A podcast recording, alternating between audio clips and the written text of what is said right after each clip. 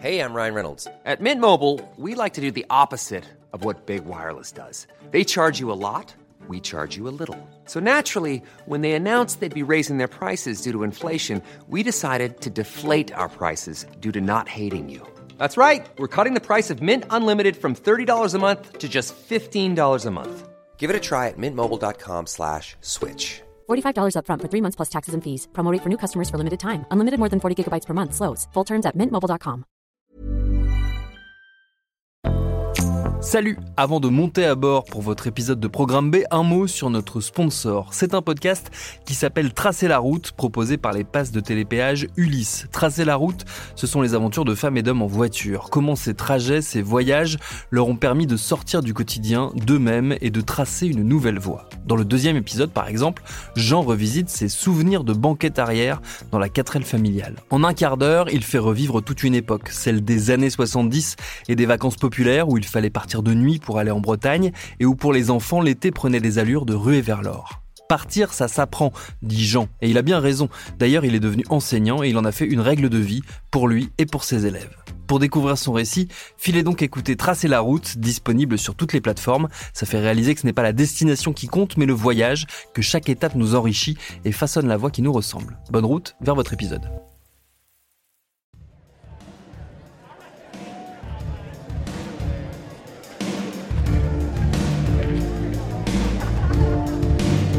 Fratrie Rival, épisode 3, Les frères Winklevoss.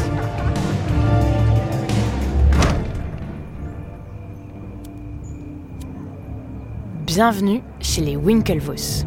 Cette famille vit à Greenwich, dans le Connecticut, une des villes les plus prospères des États-Unis. Dans cette famille extraordinairement riche grandissent deux jumeaux. Attention, quand je dis riche, c'est vraiment très riche. Greenwich, c'est un peu le Beverly Hills de la côte Est avec des tas de personnalités et célébrités qui possèdent des baraques énormes, des yachts et des voitures à ne plus savoir quoi en faire. Cameron et Tyler, ces deux jumeaux, sont de ceux-là. Leur père, d'abord professeur de mathématiques dans une grande école, a ensuite dirigé deux sociétés de conseil et a gagné un max de pognon jusqu'à devenir multimillionnaire. The American Dream.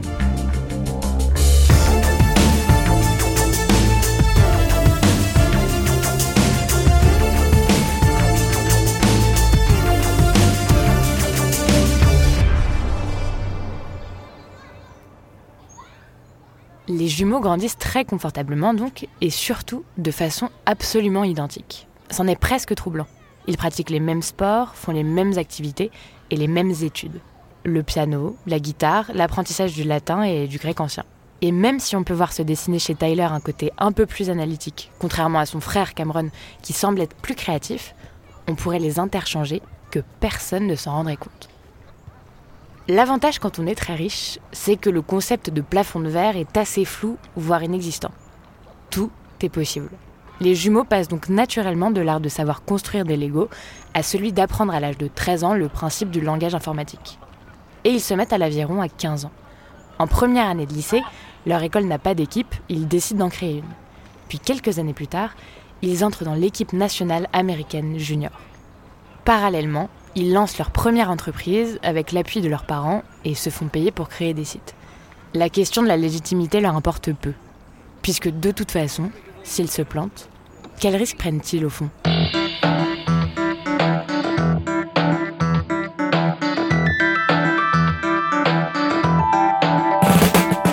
En 2000, les jumeaux ont bien grandi. Ils mesurent maintenant 1m95, ont une carrure de grands athlètes au teint hâlé, aviron oblige. Ils ressemblent à Adonis en double et viennent d'intégrer la prestigieuse école Harvard pour étudier l'économie. Oui, ils sont sortis de l'adolescence, mais ne se sont pas quittés pour autant. Pour l'entourage, cette si grande proximité devient parfois agaçante. Si on invite l'un à dîner, on peut être sûr qu'il ne répondra présent que si l'autre est d'accord. Ils sont toujours habillés pareil ou au moins de façon complémentaire comme si Cameron et Tyler étaient l'un pour l'autre une sorte de miroir. Et c'est sûr que pour la confiance en soi, ça joue. Un peu comme si on vous disait tous les matins en vous levant.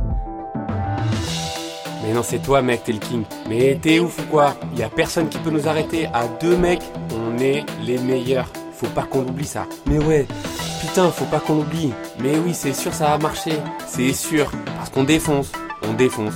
Voilà, on a des belles gueules. Mais ouais, mais t'as vu là Comment tu veux que les gens nous résistent? Comment tu veux même que les meufs, elles nous résistent? T'es le king, t'es un king, t'es un king.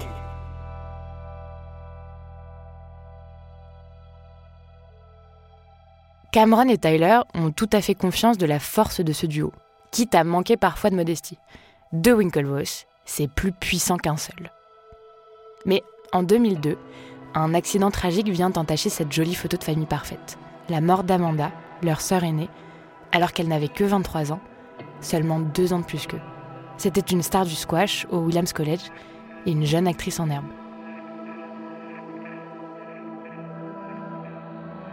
Une première enquête conclut d'abord à une mauvaise chute, mais une nouvelle investigation aboutit à un autre bilan. Il s'agirait plutôt d'une overdose de cocaïne, suivie d'un arrêt cardiaque. Ça faisait trois ans qu'Amanda souffrait de dépression. Pour Tyler et Cameron, cette nouvelle est évidemment un choc insoutenable. Leur sœur était un rayon de soleil. Mais chez les Winklevoss, on ne parle pas beaucoup. Pas beaucoup de soi, de ses peines, ni de ses angoisses. La vie doit continuer et puis c'est tout. Alors ils s'exécutent. Sans prendre le temps de faire leur deuil, ils s'enferment dans le travail.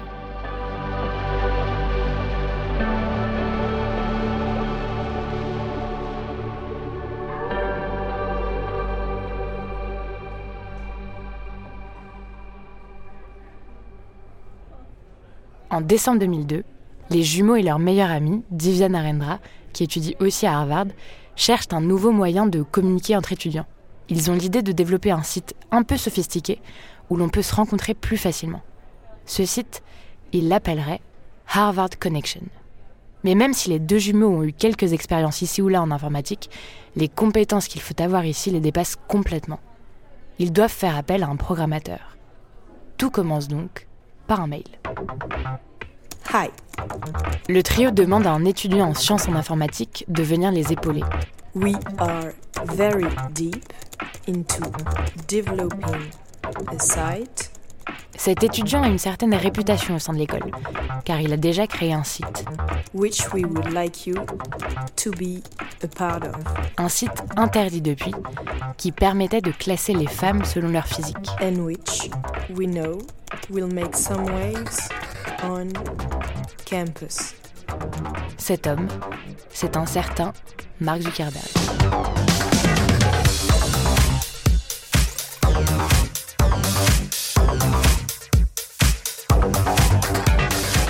25 novembre 2003, première rencontre. Tyler et Cameron, Divya et Mark se rejoignent dans une cafétéria de Harvard. Ils lui exposent le concept et leurs ambitions, celle de développer ce site dans d'autres écoles. Attention, tout ça doit rester strictement confidentiel. C'est important, il faut qu'ils soient les premiers sur le coup. Zuckerberg accepte oralement et devient partenaire. On lui file tout ce dont il a besoin pour bosser, le mot de passe du site, l'accès au serveur. Et puis, pendant plusieurs semaines, Zuckerberg avance, mais répond peu, ou bien seulement pour dire qu'il est très occupé. Il repousse des rendez-vous, ou ne prend pas leurs appels. 17 décembre 2003, Mark Zuckerberg les reçoit dans sa chambre d'étudiant et leur explique que son travail est presque fini. 11 janvier 2004, Mark Zuckerberg leur envoie un mail en disant qu'il est submergé de travail, qu'il a fait quelques changements sur le site qui marchent très bien d'ailleurs, et qu'ils pourront en discuter bientôt. Mais le 4 février 2004, Mark Zuckerberg, sans aucune concertation, vient d'enregistrer le nom de domaine tout seul. Et ce nom, c'est thefacebook.com.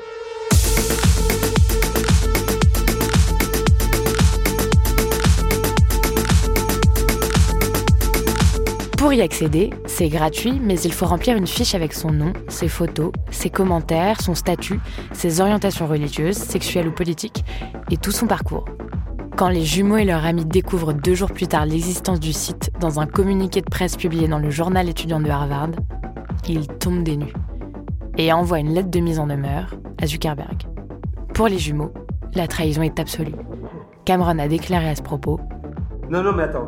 Je sais pas si tu comprends là, je sais pas si tu réalises. Il a volé notre moment. Il a volé notre idée, cette putain d'idée là. C'est la note, ça sort de notre tête ça. Et en plus, il en a volé l'exécution. Le site est un carton. En quelques jours, plus de la moitié des étudiants d'Harvard s'inscrit. Et en quelques mois, après avoir circulé dans les universités de Stanford, de Columbia et de Yale, Facebook fait des adeptes dans toutes les universités des États-Unis. 250 000 utilisateurs à la fin du mois d'août et 1 million à l'automne. Alors en 2004, les jumeaux fraîchement diplômés d'Harvard décident de porter l'affaire devant la justice.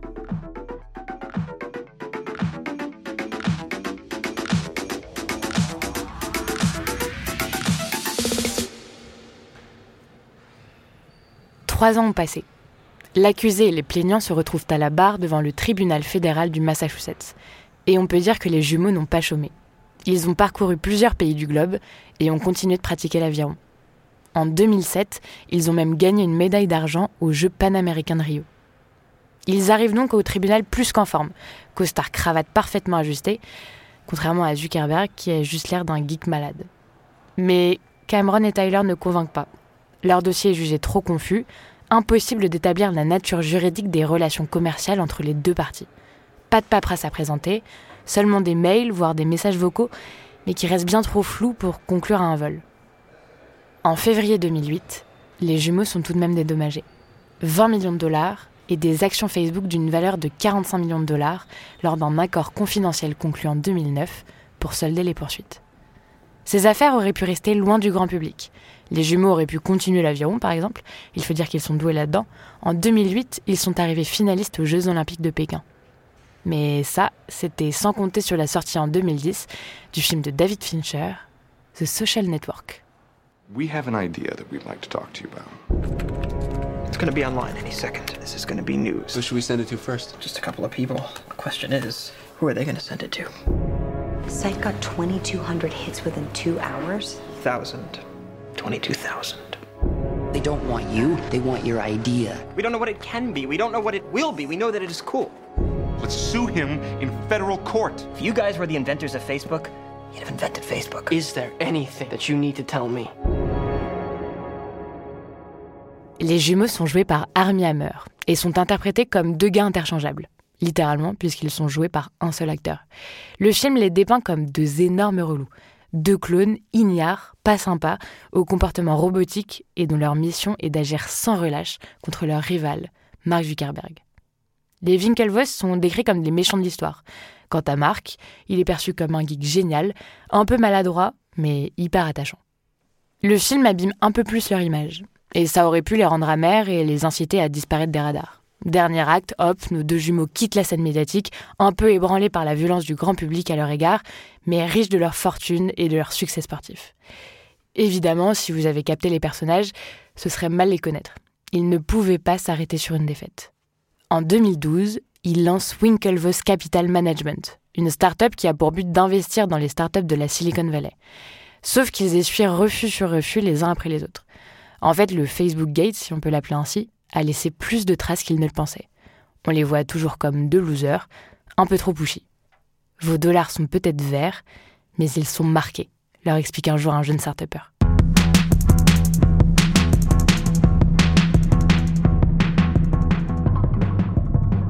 Cette même année, les jumeaux qui décident de prendre un peu de bon temps entre gens fortunés passent une soirée dans un club d'Ibiza. Entre deux DJ sets, cocktail à la main, un gars qui bosse pour la plateforme BitInstant leur parle de Bitcoin.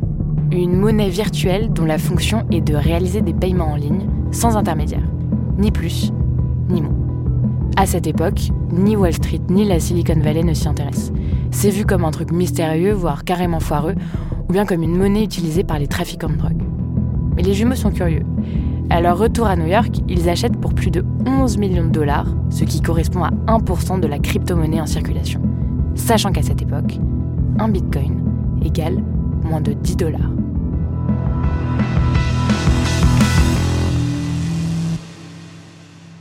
Vu l'énorme somme investie, les jumeaux prennent des mesures dignes d'un film d'espionnage pour ne rien se faire voler, quitte à même être un peu parano.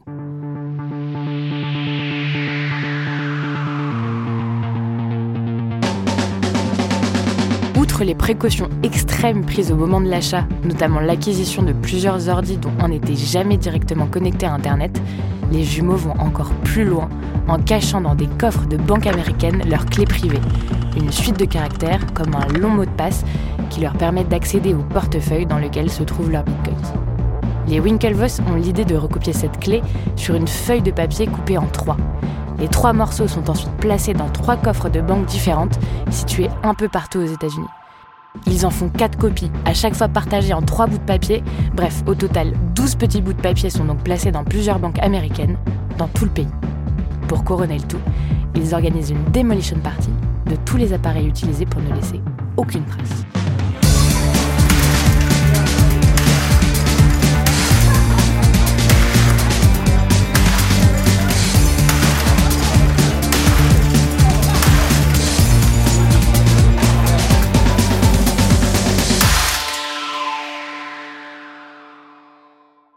En 2014, Charlie Shrem, le fondateur de BitInstant, est arrêté et condamné à deux ans de prison pour blanchiment d'argent vendu sur le dark web. Et la société fait faillite. Les jumeaux perdent leur mise de 1 million de dollars, mais n'abandonnent pas. Ils sont persuadés que le Bitcoin ne pourra se développer que grâce à des plateformes régulées. Et il faut croire qu'ils ont eu le nez fin, puisqu'en 2017, les jumeaux Winklevoss deviennent les premiers milliardaires vérifiés financés par Bitcoin au monde.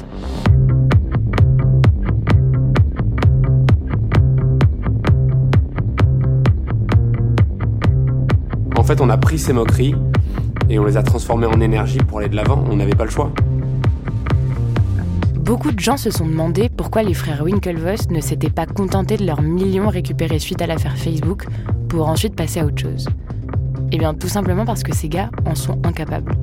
Déjà parce qu'ils sont le produit de l'ultra-capitalisme, ils ont grandi pour être des winners et gagner plein d'argent, mais aussi parce qu'ils ont une mentalité de sportif.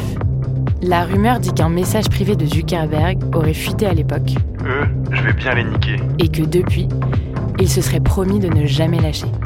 Comme s'ils étaient poussés par cette colère envers lui, cette soif de revanche, ce besoin féroce que tout le monde comprenne à quel point il est un con.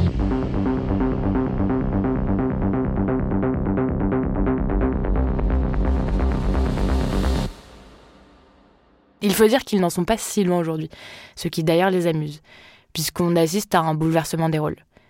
Facebook n'est plus cool. Et c'est maintenant Mark qui est perçu comme le méchant de l'histoire, en proie à des problèmes de censure, d'enquête gouvernementale, d'ingérence en tout genre et de soucis d'addiction chez ses utilisateurs. Quant à Cameron et Tyler, qui ressemblaient à Adonis mais qui étaient perçus comme deux grands benets insensibles, ils se défont progressivement de cette image d'outsider et de loser de l'aventure Facebook. Mais leur parcours n'a finalement pas été de tout repos. S'ils se sont fait autant d'ennemis, c'est sans doute parce qu'ils dégageaient à la fois du mépris et de l'arrogance. Ils n'étaient pas sympas et ils n'en avaient rien à foutre. Le président d'université d'Harvard a dressé un portrait au vitriol à leur égard, en disant Si un étudiant de premier cycle porte une cravate et une veste le jeudi après-midi à 3 heures, il y a deux possibilités. La première, c'est qu'il recherche un emploi et passe un entretien. L'autre, c'est qu'il soit un connard. Il a dit aussi qu'il n'avait jamais rencontré d'aussi grand trou du cul à Harvard. Rien que ça. Alors c'est sûr, leur histoire est faite de puissance et de virilisme poussé à l'extrême, de consumérisme, de qui sera le plus fort, de comment se surpasser pour faire tomber l'autre, car pour eux, il était inconcevable de montrer leur vulnérabilité. Ils se sont fait rattraper, notamment par ce deuil qu'ils n'ont jamais pu faire des dizaines d'années plus tôt. Consulter un thérapeute a été la meilleure décision de ma vie c'est peut-être le plus beau cadeau que je me sois jamais offert. Est-ce que c'est difficile pour un gars de notre culture qui a été athlète de demander de l'aide ou d'être vulnérable C'est tout simplement pas une qualité qu'on a le droit de mettre en avant.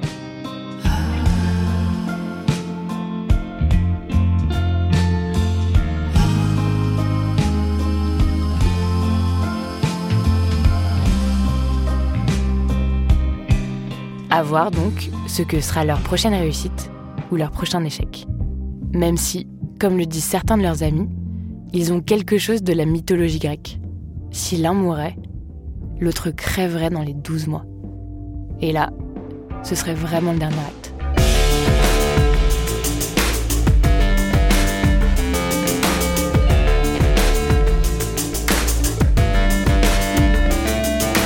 Héros de cette histoire, Tyler et Cameron Winklevoss.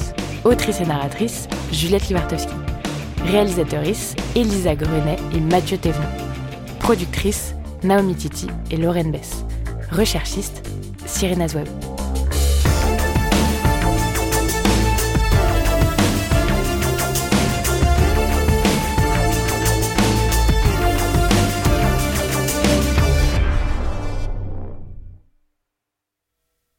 Paris Hilton, Alizé, Justin Bieber, Samina Seri, Geneviève de Fontenay. Oui, ok, vous les connaissez, mais est-ce que vous les connaissez vraiment Vraiment?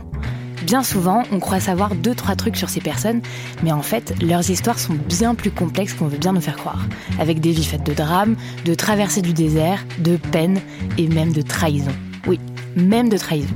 Tout ça, vous le découvrirez en écoutant Connaissez-vous l'histoire sur toutes les plateformes.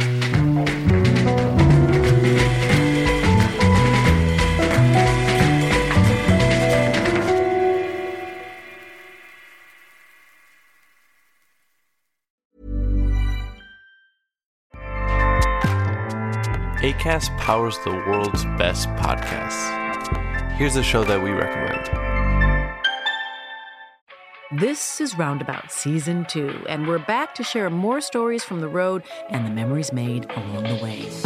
We're talking rest stops, if we're stopping to get gas. You will be timed. you will be for sure. Misguided plans. I grew up in the city, so I have like, you know, a healthy fear of real extreme darkness. this was like wilderness. A lot of laughs. Y'all weird, but you, yeah, you, you were different. Like you were real different, bro. I can't really put my finger on it. And so much more. Just goes to show that unexpected yeah. things sometimes are the best when it comes to a road trip. Roundabout Season 2, presented by Nissan, is live now with new episodes rolling out every Thursday. Listen and subscribe wherever you get your podcasts.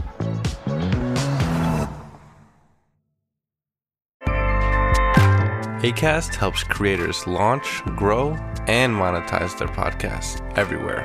ACAST.com.